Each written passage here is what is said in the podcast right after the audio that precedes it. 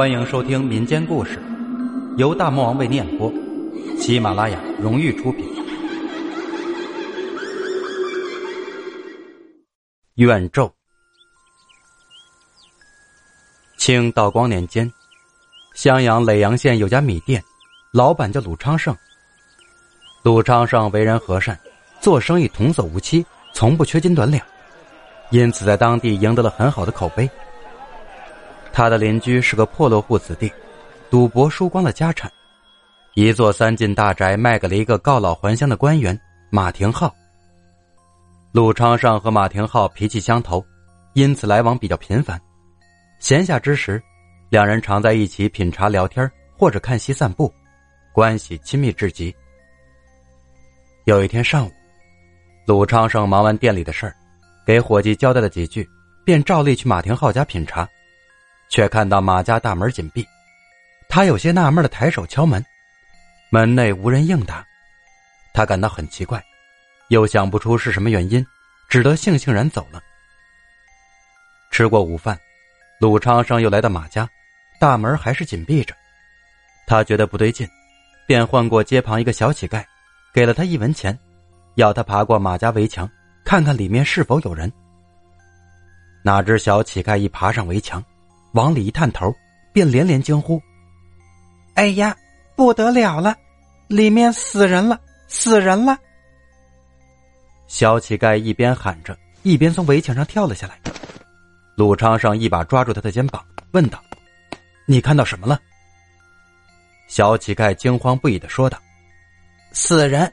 我看到院子里有好几个死人，浑身都是血，里面死人了。”鲁昌盛吃惊之余，抬眼望了望马家紧闭的大门，略一思索，连忙带着小乞丐跑到县衙报了官。很快，一队衙役随着鲁昌盛来到马家，一个衙役翻墙进去打开大门，众人走进大门一看，不由惊呆了。只见院子里躺着马家的几个下人，个个浑身血迹，死状甚惨。屋里。马廷浩和夫人小妾也都是身中几刀，倒在血泊中。经仵作检验，马家的人全部是被利器所伤，可谓是刀刀致命。一个街坊向衙役报告说，昨晚子时他从马家门前经过时，曾听到里面传出哭叫，但随即又没了声音。他以为是自己听错了，便匆匆走了。鲁昌盛家因为是马家邻居，衙役传问了他全家人。可那晚鲁家人都没有听到隔壁院子里有什么声响，提供不出任何线索。最终，衙役判断这是一伙富有经验的杀手干的，他们的目的是来复仇的。想想也是，马廷浩在外面做官多年，肯定得罪了不少江湖中人，如今告老还乡了，那些人寻仇来了。不久，衙役的判断得到了验证。一会儿，关外杀手作案时被京城捕快激活。他们交代，耒阳马廷浩一家是他们受人所雇干的。至此，案子了结了。马家因全家灭门，三进大宅充公归了县府，县府也只是把那院子空在那里，并不做什么用途。一年以后，那院子里就长满了荒草，落满了灰尘、鸟屎。房檐上结满了蜘蛛网，尽显颓败之状。这一年，湘南红虫肆虐，粮食欠收，出现了罕见的灾情。县府号召大家出钱出物，帮助灾民度过灾年。鲁昌盛想要号召，带头把自家米店库存的粮食无偿捐给了灾民，一时大大缓解了县府的压力。灾民们感激不尽，县城更是感叹道。鲁昌盛凭一人之力救了诸多灾民，功不可没，神鬼可见。因为捐出了全部粮食，鲁家一时经济上窘迫起来。灾情过后，县府对鲁昌盛进行了表彰，并把他隔壁那座已经充公的马家院落奖给了他。马家院落归了自己，鲁昌盛就雇人打通了围墙，和自家院子连成一体。马家的院子成了东院，自家院子成了西院。接着由雇人清除了杂草，打扫卫生、粉刷墙壁，一连忙活了几天，东院才有了起色。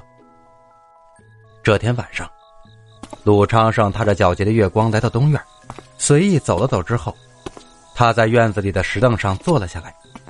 因为喝了些酒，鲁昌盛勾着脑袋犯了迷糊。当他一觉醒来时，已是子夜时分。突然，他听到房间里有人说话，循声看去，不由惊呆了。只见房子里灯火通明，马廷浩和夫人小妾坐在椅子上说笑。此时，他们的谈笑之声阵阵入耳，却又听不清他们在说什么。这是怎么回事？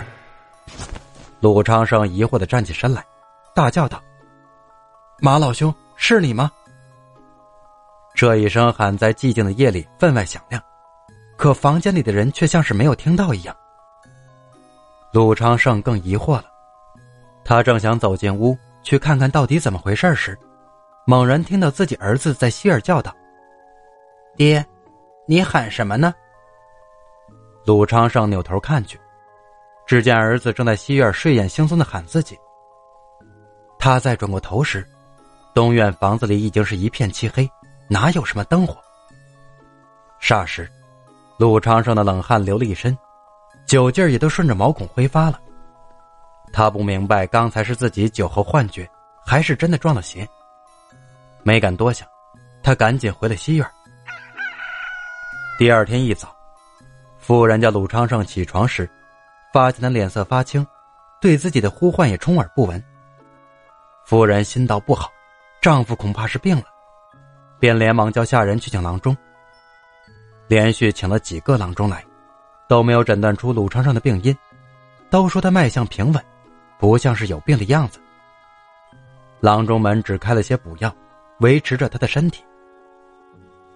时间一天天过去，鲁昌盛的病情越来越重，从脸色发青到全身发青，眼中也血丝密布。那么鲁昌盛到底得的什么病？他的病又和马廷浩一家有什么关系呢？别走开，下集为您揭晓。